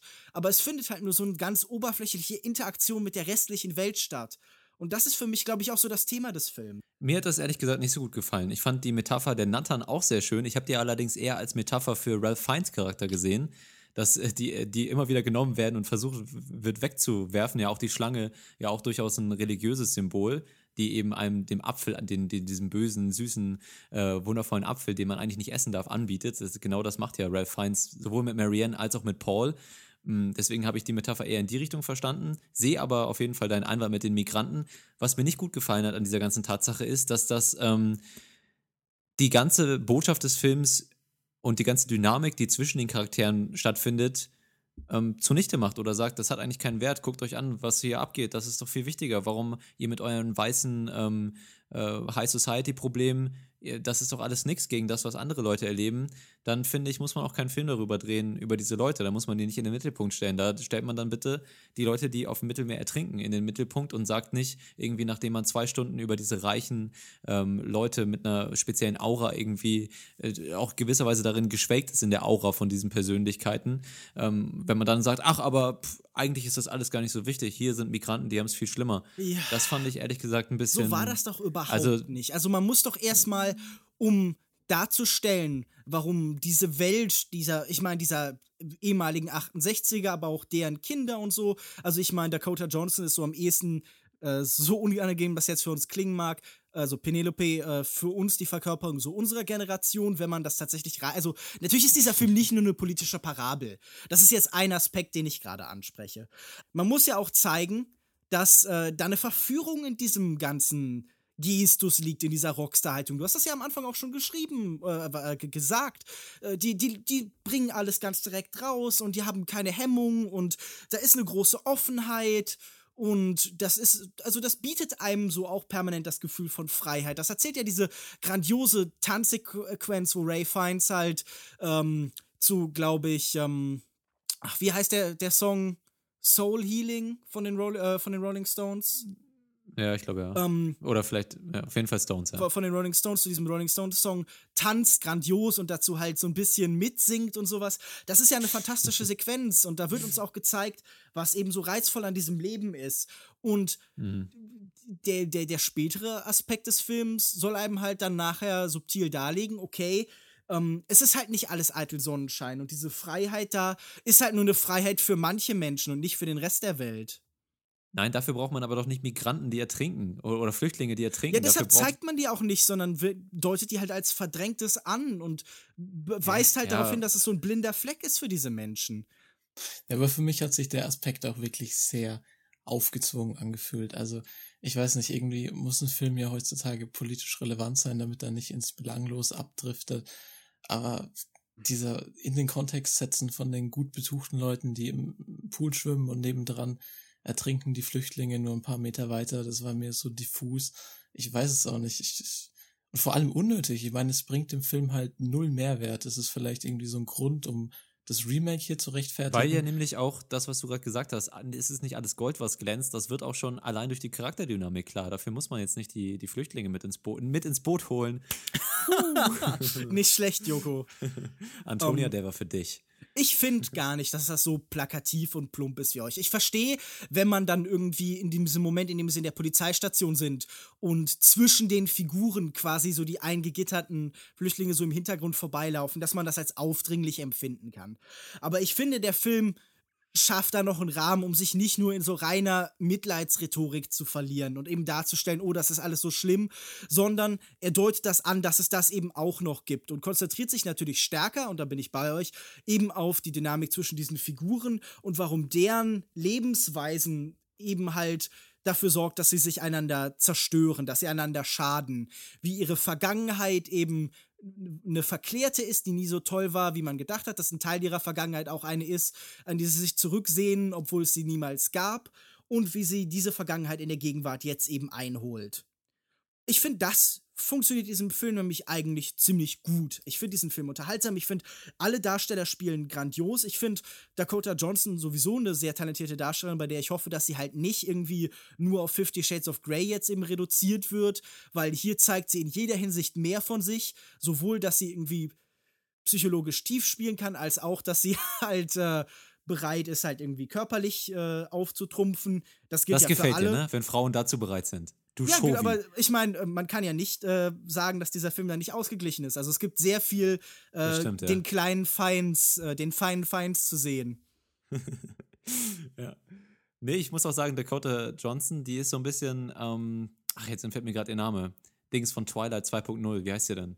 Kristen Stewart. Klar, Kristen Stewart 2.0, habe ich so ein bisschen das Gefühl. Auch horrend erster schlechter Film. Horrend schlecht erster Film. Ja, oder nicht Und erster jetzt, Film, äh, aber ein früher Film, der ja, sie ihre definiert.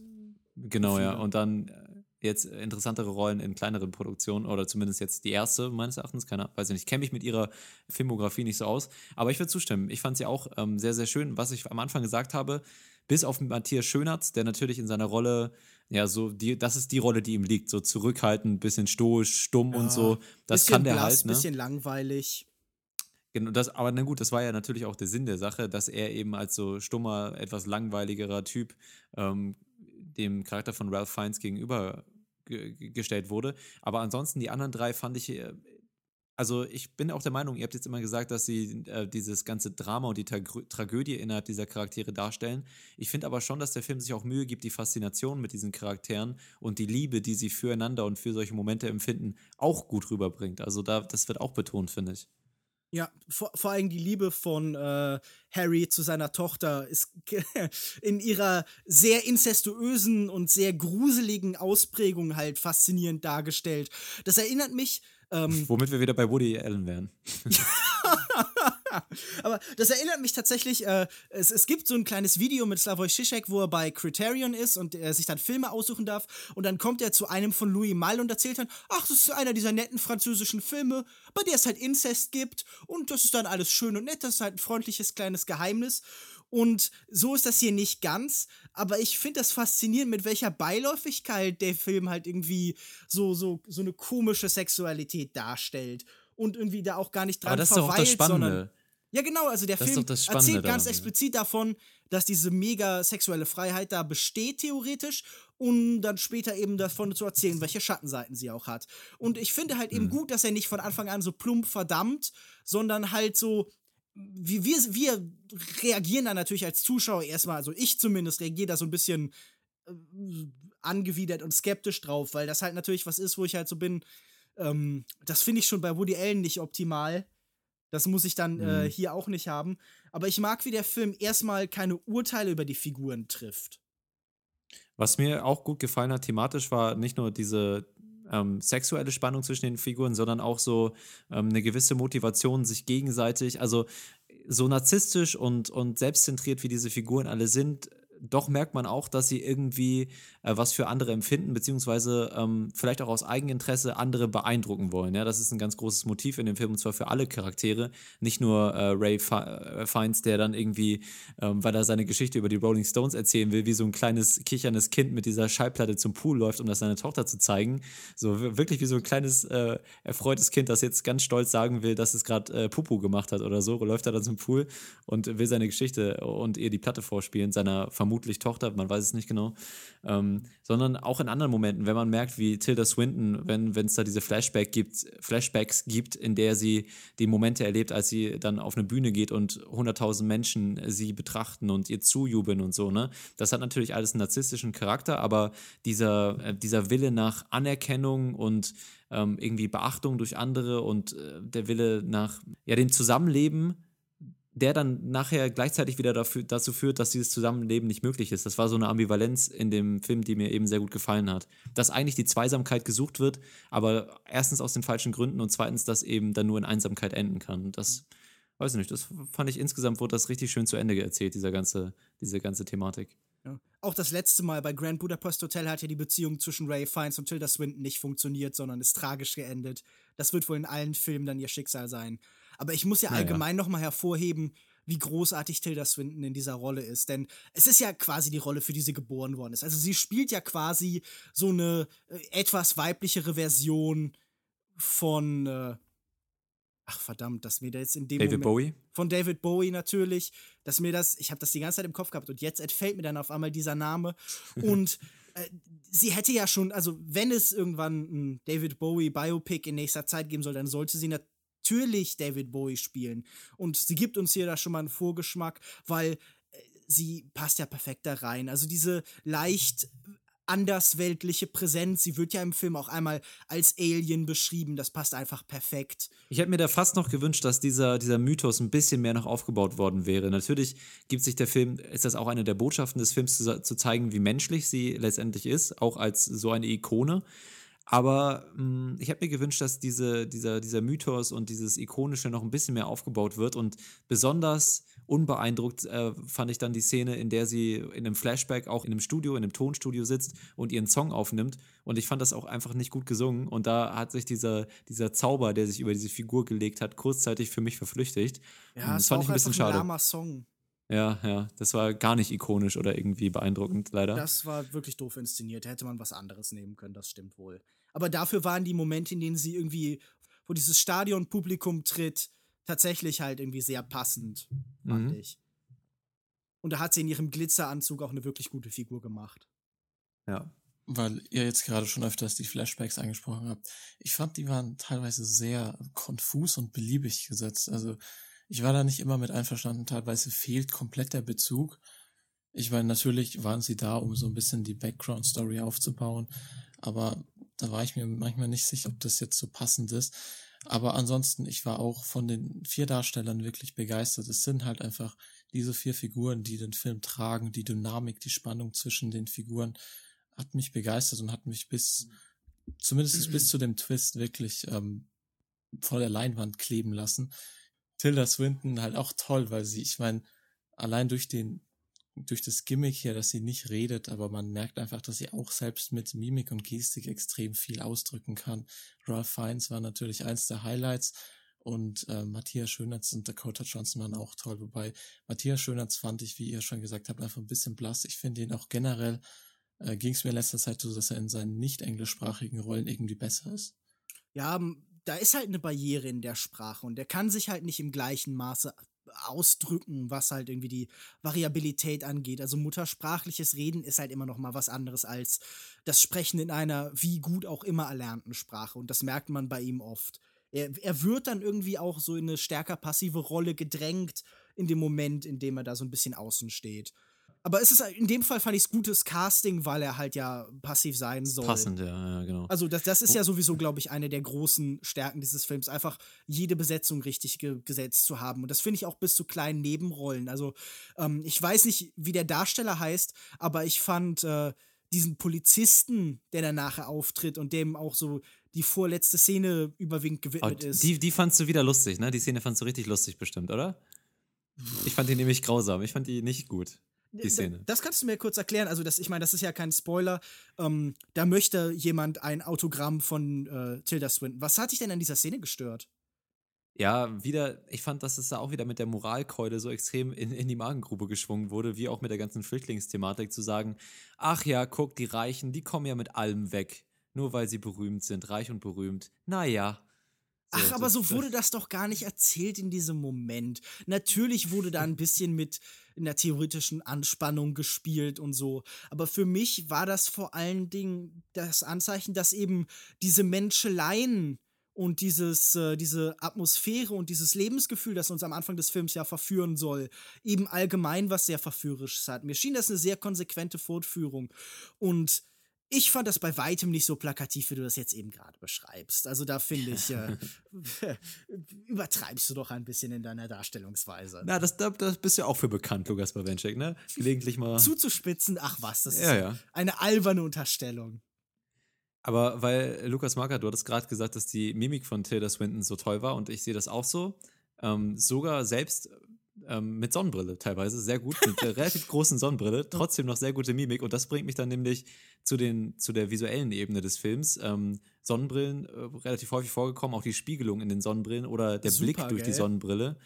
Ähm, da hat mir sehr gut gefallen. Also da würde ich doch gerne noch mal ein bisschen drüber reden, über die verschiedenen stilistischen Mittel, die da von äh, Herrn Guadagnino eingesetzt werden.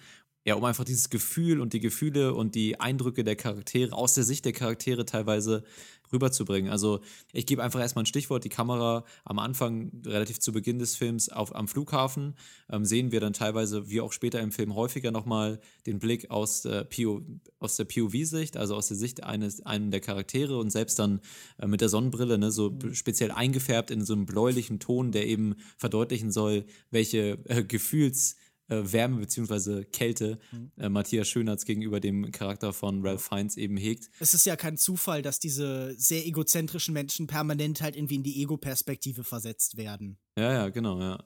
Ich fand aber auch gerade, dass der Blick in die Kamera eben aber auch immer wieder den Zuschauer involviert hat, weil ich, das habe ich am Anfang schon mal gesagt, ich kann die Kritik nicht so ganz nachvollziehen, dass man sich nicht identifizieren kann, weil ich finde eben, dass diese überspitzten Persönlichkeiten sehr gut darin funktionieren, bestimmte Ebenen, die bei einem normalen Menschen oder in einem zurückhaltenderen Menschen ein bisschen tiefer verborgen sind, dass die die eben einfacher rauslassen können und dass der Blick dann in die Kamera auch immer wieder sagt, ja, du fühlst doch auch manchmal so, dir geht das doch auch so, du willst es vielleicht nicht zugeben, aber du wärst vielleicht auch mal ein nackter Ralph Fiennes, der da in den Pool jumpt und einfach nur äh, beeindrucken möchte und also, ne? also du bist das auch ein bisschen. nee, äh, tatsächlich beschreibst du schon sehr gut, was ich empfunden habe. Ich fand diese Einstellung mit der Sonnenbrille cool, weil sie halt äh, auch verdeutlichen, wie sehr sie in dem Moment eben nicht auf Sachen reagiert, sondern diese einfach aufnimmt und irgendwie zurückspiegelt halt wirklich. Ähm, dieser Film hatte immer wieder so Momente, in denen die Kamera so ein bisschen äh, freidreht, sowohl in Momenten besonderer Ekstase, also zum Beispiel diese schon angesprochene Tanzsequenz mit Ray Fiennes, aber auch eben später als ähm, tatsächlich irgendwie Konflikte sich in besonderem Maße zuspitzen, gibt es eine ganz faszinierende Einstellung so von oben und dann wird dann auf eine Drohne geschickt und auf einmal ähm, wird die Kamera eingesetzt, sodass das Bild wie so ein Cluedo-Spielfeld wird und, und, und man sich halt wirklich dann irgendwie so, ja, so, so diesen Grundriss des ganzen Gebäudes vorgestellt bekommt, wie sich halt auch die Polizei dann irgendwie später sowas angucken würde, zum Beispiel.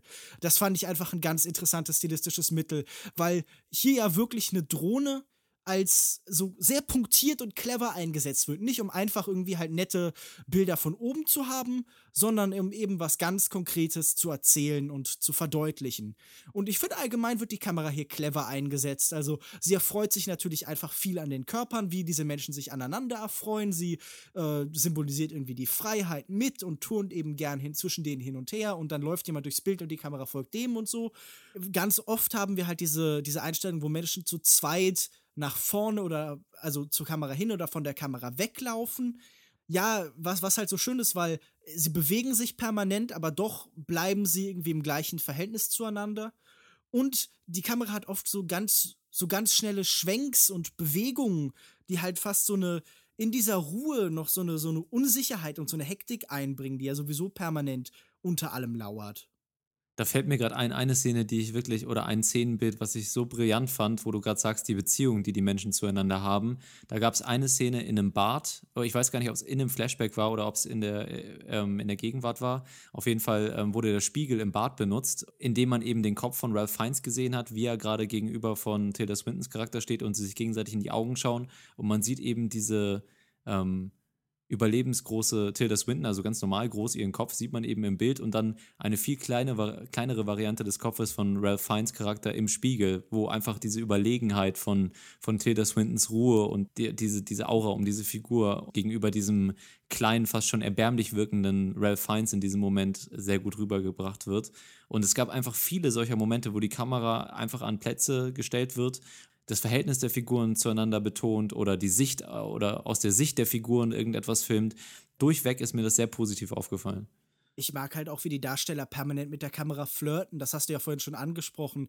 Dieses Verführen findet halt eben auch ganz direkt eben mit der Kamera statt. Also, dass halt irgendwie dieses Wenden an die und dieses Hin, beugen und dieses für die posieren. Das ist ja halt eben das, was wir vom Rockstar auch kennen.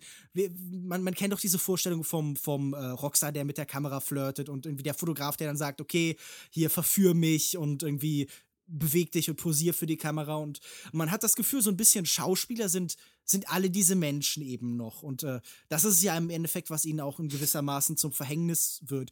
Was ich halt Übrigens, ein, ein Bild, das mir eben noch sehr gefallen hat, war, es gibt später eine Sequenz, äh, sicher auch von Verführung zwischen Dakota Johnson und äh, Matthias Schönarzt, also zwischen Penelope und Paul, in so einer Bucht oder an so einer Küste, die halt so stark in der Totalen bleibt und da gibt es einen Schnitt und dann sind beide diese Menschen verschwunden und irgendwie so, als wären sie verschmolzen und hätten sich dadurch aufgelöst. Und da musste ich halt ganz stark an äh, Michelangelo Antonioni denken und an zum Beispiel irgendwie Filme wie Zabriskie Point, die ja auch von dieser 68er Protestgeneration handeln und davon, wie deren freie Liebe halt doch immer wieder auch irgendwie ja, Zwänge mit sich bringt und Menschen irgendwie äh, Persönlichkeiten verschwinden lässt. Sowieso, ich glaube, der Verweis auf Antonioni ist hier einer, der äh, was bringt, der irgendwie zum Lesen dieses Films eben sicher hm. nützlich ist.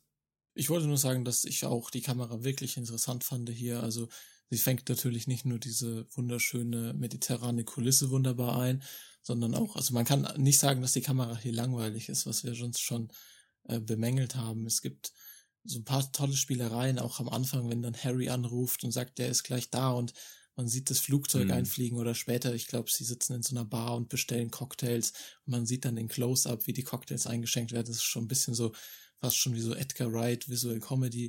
Und das hat mir alles gut gefallen, weil der Film halt einfach viel mit der Kamera spielt und auch die Darsteller mit der Kamera spielen und das alles sehr erfrischend wirkt. Aber wo du, wo du das gerade erwähnst, das ähm, liegt natürlich auch ein bisschen im Schnitt. Lukas Bawenschik, du hast auch gerade gesagt, dieser Schnitt ähm, von dem einen Moment auf den anderen.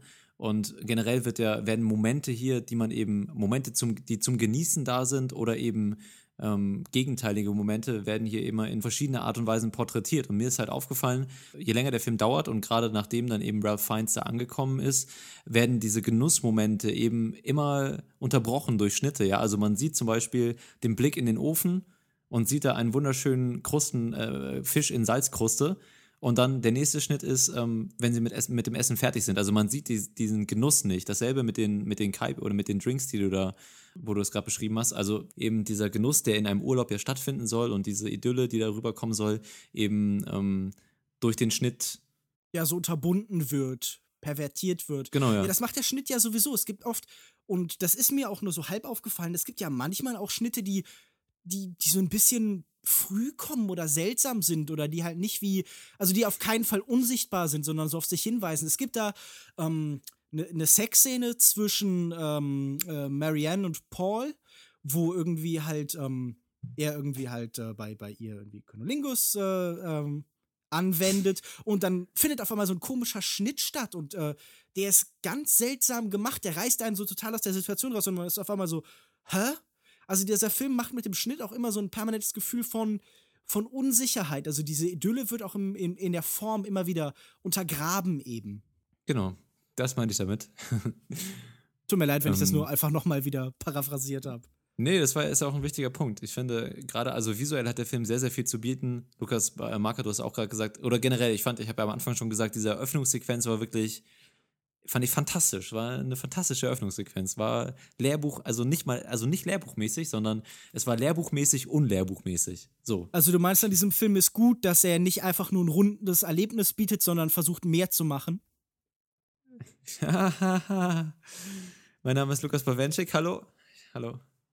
Ich stehe auf unrunde Filme. Nee, ich finde, der Film ist ja durchaus auch rund. Gerade die Thematiken, die er zwischenmenschlich erzählen wollte, hat er meines Erachtens sehr, sehr mit einem schönen Bogen rübergebracht und zu Ende erzählt.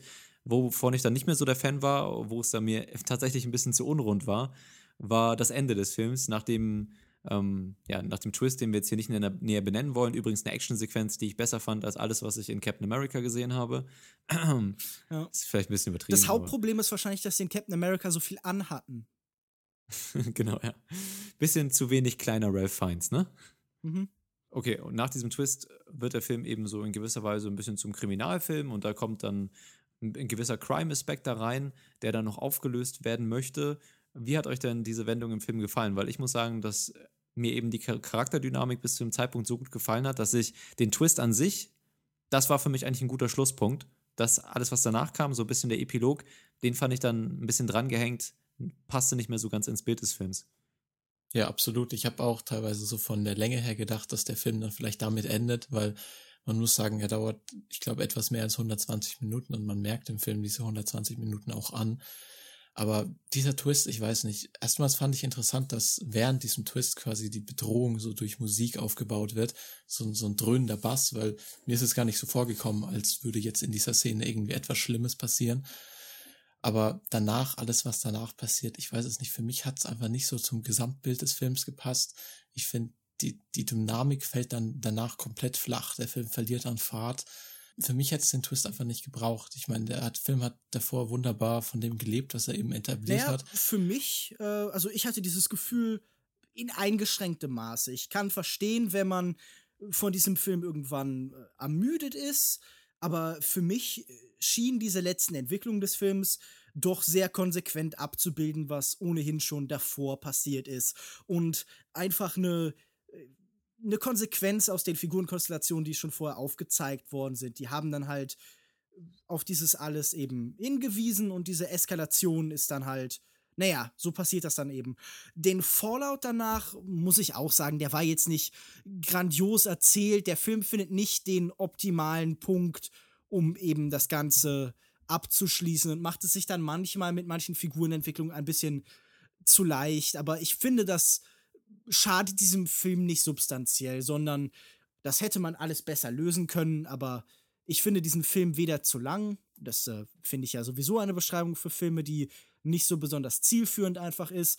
Und ich glaube auch nicht, dass er ein schlechtes Ende hat, sondern er hat halt ein, ein okayes Ende. Es ist kein hm. perfekter Abschluss. Okay, ich würde sagen, wir können zum Fazit kommen. Lukas Markert, warum beginnst du nicht mal? Ich war von dem Film durchaus begeistert. Ich mochte seine unaufgeregte Art. Ich fand ihn wirklich locker leicht anzuschauen. Ist irgendwie auch so ein, so ein schöner Sommermovie. Und natürlich bis zu einem Punkt, wo sich dann die Stimmung etwas ändert. Aber insgesamt hat mir die Dynamik der Charaktere gefallen. Die Darsteller spielen hier alle klasse. Ich finde, der Film ist vielleicht, wenn man ihn ein zweites Mal zu Hause noch schaut, und es ist kein Film, der unbedingt auf die große Leinwand gehört, gefällt er einem vielleicht noch ein bisschen besser. Und alles in allem, ich meine, es gab hier ein paar Sachen, die hätten nicht sein müssen. Wie gesagt, das Ende. Ich finde, diese Flüchtlingsthematik ist aufgedrückt und hat keinen Mehrwert. Aber ansonsten war das, wie gesagt, so ein schönes, wie ein französisches Arthouse-Movie, aber halt top besetzt mit schönen Darstellern. Bloß aus Italien. Aus Italien, ja. Und, und alles schön anzusehen, die Kulisse, die Leute. Ich, ja, ich würde 3,5 von 5 Sternen geben. Bawenschek. Mir hat dieser Film wirklich gefallen und ich glaube, das habe ich jetzt schon breit und groß dargelegt. Warum? Mhm. Ich denke, er ist sehr effektiv in dem, was er macht. Er ist sicherlich einer der besten Filme, die äh, Luca Guadagnino bis jetzt so produziert hat. Er ist glänzend besetzt. Das äh, galt auch für Triple Nine, aber dieser Film macht auch was mit den Figuren. Er gibt ihnen Raum und zwar wirklich genug. Er ähm, erzählt clever. Er hat für mich eine sehr effiziente politische Botschaft in dem, was er erzählt. Er, er bleibt nicht so auf so einer netten Thriller-Ebene, sondern macht damit auch wirklich mehr. Ich finde ihn nie aufdringlich, ich finde ihn nie plump und ich würde vier von fünf Sternen geben. Okay, ja, für mich auch ein sehr, sehr spannendes Kammerspiel, das sehr von der Dynamik seiner Protagonisten lebt. Die Performance von Ralph Fiennes, Tilda Swinton und auch Dakota Johnson fand ich überragend, super.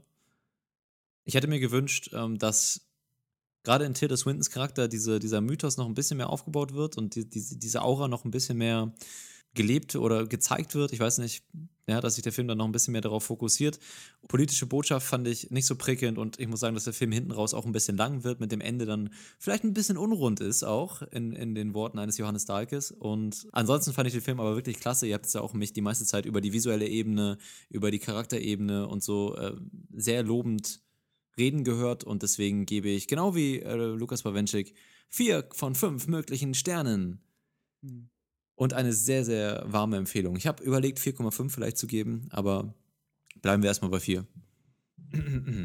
Ja, oder weisen wir nochmal darauf hin, dass Sternewertungen ja eh albern sind. Machen wir das doch einfach nochmal, ja. Sag das doch sonst nochmal. Kann man nicht oft genug betonen, oder? Ja, und IMDb erst. Boah. Oder Rotten Tomatoes. Meine, meine, ja, also wirklich. Oder Letterboxd. Am I right? Ha! Ja, naja. In gewisser Weise so. auch. Ja, vielleicht sollte man auch mal ein bisschen über den Teller, Tellerrand gucken, Bawenschik. Ich habe nämlich mal, weißt du, was ich mal gemacht habe, Lukas Bawenschik? Ich bin auf deinen IMDb-Artikel gegangen, du doppelmoralische Schwein, und habe mal auf Steuerung F gedrückt und Letterbox gesucht, wurde nicht einmal erwähnt in dem Artikel. Aha, wer hat denn jetzt hier den blinden Fleck gegenüber Flüchtlingen? gegenüber den Flüchtlingen zu Plattformen hin wie Letterboxd. Ich finde, ja. das ist eine Diskussion, die wir in einem anderen Rahmen führen können. Ja, gut, sollten. gut. Da flüchtet er, flüchtet er von meiner, von meiner Argumentation. Kann ich verstehen. Okay, ja, ich, ich, ich, ich sehe absolut den Bezug zu dem Film A Bigger Splash, in dem es ja auch sehr stark um Internetplattformen und Schwarmkritik und sowas geht. P passt perfekt zum Thema, Joko. I don't fucking care, Lukas Bawenschik. So. das war unsere Diskussion zu A Bigger Splash. Geht ihn schauen. Sehr lohnenswerter Film. Camille, geh ins Kino, Junge. Nee, warte mal, Panda Vegetto. Wer hat immer noch gesagt, äh, äh wer war das? Schick einfach alle unsere Zuhörer. Wenn ihr den Film vielleicht schon sogar gesehen habt, dann lasst uns gerne wissen, was ihr von dem Film denn so haltet, ob ihr den gut fandet oder schlecht, was ihr von Ralph Fiennes kleinem Lümmel haltet. Das wäre auch eine Sache, die mich interessiert. Hm, schreibt uns das auf unserer Webseite longtake.de per, per Mail an feedback at longtake.de oder mal ganz modern über die sozialen Medien, Twitter at longtake.de oder facebook.com slash longtakepodcast. Mhm. Gerne auch nicht nur zu A Bigger Splash, sondern auch zu Triple Nine. Lukas Bawenschik. Mhm. Ähm, du bist auch im Internet, ne? Bist du? Ja, ja, ich bin auch im Internet. Äh, man findet mich Okay. auf Twitter unter @kinomensch. Man findet mich auf facebook.de slash kinomensch, auf Mhm. äh, kinomensch.wordpress.com und mit großer Regelmäßigkeit auf kino-zeit.de. Ja, ja. Lukas Markert. Jo, ich bin auch manchmal in diesem Internet. Und dann bin ich anzutreffen auf Twitter unter @cinedrifter. Mein persönlicher Twitter-Account ist @jokuda, J-O-U-K-O-D-A oder über unsere offiziellen Kanälchen. Und nächste Woche besprechen wir was, meine Herren? Ich weiß es nicht. Ich weiß es nicht. Endlich Angry Birds der Film. Wir haben lange darauf gewartet, dass äh, Schweine mit Vögeln beworfen werden. Es, es sind halt auch Geschichten, die unser Leben schreibt. Wer kennt es nicht? Du willst mit Vögeln beworfen werden. Hey, warum, warum bin ich ein Schwein? Er hat, habe ich doch eben schon gesagt, warum. Da bist du meiner Argumentation. ja, Ähm, so, also Feige am 12. ausgewichen. 12.05. Angry Birds. Äh, der junge Messias. Huf. Äh. Ei. Wir könnten theoretisch über Remainder sprechen. Den haben äh, Lukas und ich schon auf der Berlinale gesehen und fanden ihn beide zumindest solide. Ja, auf Mhm, jeden Fall. mhm. Mhm. Man könnte über den furchtbaren Viktor Frankenstein reden. Mhm. Oder es auch lassen. Ich meine, die anderen Sachen, die hier anlaufen, wirken auf mich halt auch in keinster Weise ansprechend. Von Nee. die Poesie des Unendlichen über Mängelexemplare, über wie Männer über Frauen reden und ähm, zu Hope for All, unsere Nahrung, unsere Hoffnung, habe ich im Kino vor A Bigger Splash einen Trailer gesehen und habe gedacht, ich bin sehr lange Vegetarier gewesen, aber dafür schäme ich mich nun wirklich. Was ist denn dieser Film Junges Licht? Das scheint ja ein deutscher Film zu sein. Was ist das denn für einer? Ein Film übers Ruhrgebiet in den 60er Jahren. Ich Ja, würde was? sagen, wir können noch so ein bisschen außerhalb dieses Podcasts uns besprechen, was wir nächste Woche planen. Vielleicht besprechen wir auch irgendwelche Klassiker mal oder machen eine Roundup-Folge. Uns stehen da ja viele Möglichkeiten offen. Gut, äh, wir werden das nochmal diskutieren. Lasst uns wissen, ob ihr irgendwelche grandiosen Ideen habt, was man nächste Woche besprechen könnte. Vielleicht ja, ach nee, High Rise, der kommt ja auch noch irgendwann bei uns raus, ne? Ja, ja, der hat einen Kinostart. Ich würde Das sagen, Ende Juni. Machen wir zum Kinostart, ne? Na gut. Gut, dass wir drüber geredet haben. Wir sind kein Stück weitergekommen hier. Aber ähm, wie gesagt, liebe Zuhörer, wenn ihr gute Ideen habt, dann lasst uns das gerne wissen. Übrigens, was ich gerade noch vergessen habe, falls ihr eine gute Idee für eine iTunes-Rezension für unseren Podcast habt, könnt ihr das auch machen. Wir haben ja diese Woche eine schicke Mail gekriegt von Thomas. Hieß doch Thomas, ne? Mhm. Gut, okay. Hi Thomas. Mm, Und darüber haben wir uns sehr gefreut und wir freuen uns natürlich auch über iTunes-Rezensionen. Also falls, falls ihr uns da auf iTunes eine hinterlassen möchtet, dann bitte, bitte gerne. Wir lesen sie dann nächste Woche vor. Oder falls ihr andere Fragen an uns habt, persönliche Fragen, dann auch gerne da oder per Mail oder über Facebook oder whatever. Und wir hören euch dann. Nee, ihr hört uns in der nächsten Woche, wenn wir über zwei sehr, sehr spannende Filme reden. Mensch, wird das spannend. Das wird so spannend wie Matthias Schönerts Mimik. So, bis dann. Auf Wiedersehen. Lukas Bawenschik, bitte verabschiede dich. Tschüss. Lukas Markert, von dir auch nochmal kurz. Tschüss. Jo, bis dahin. Ciao.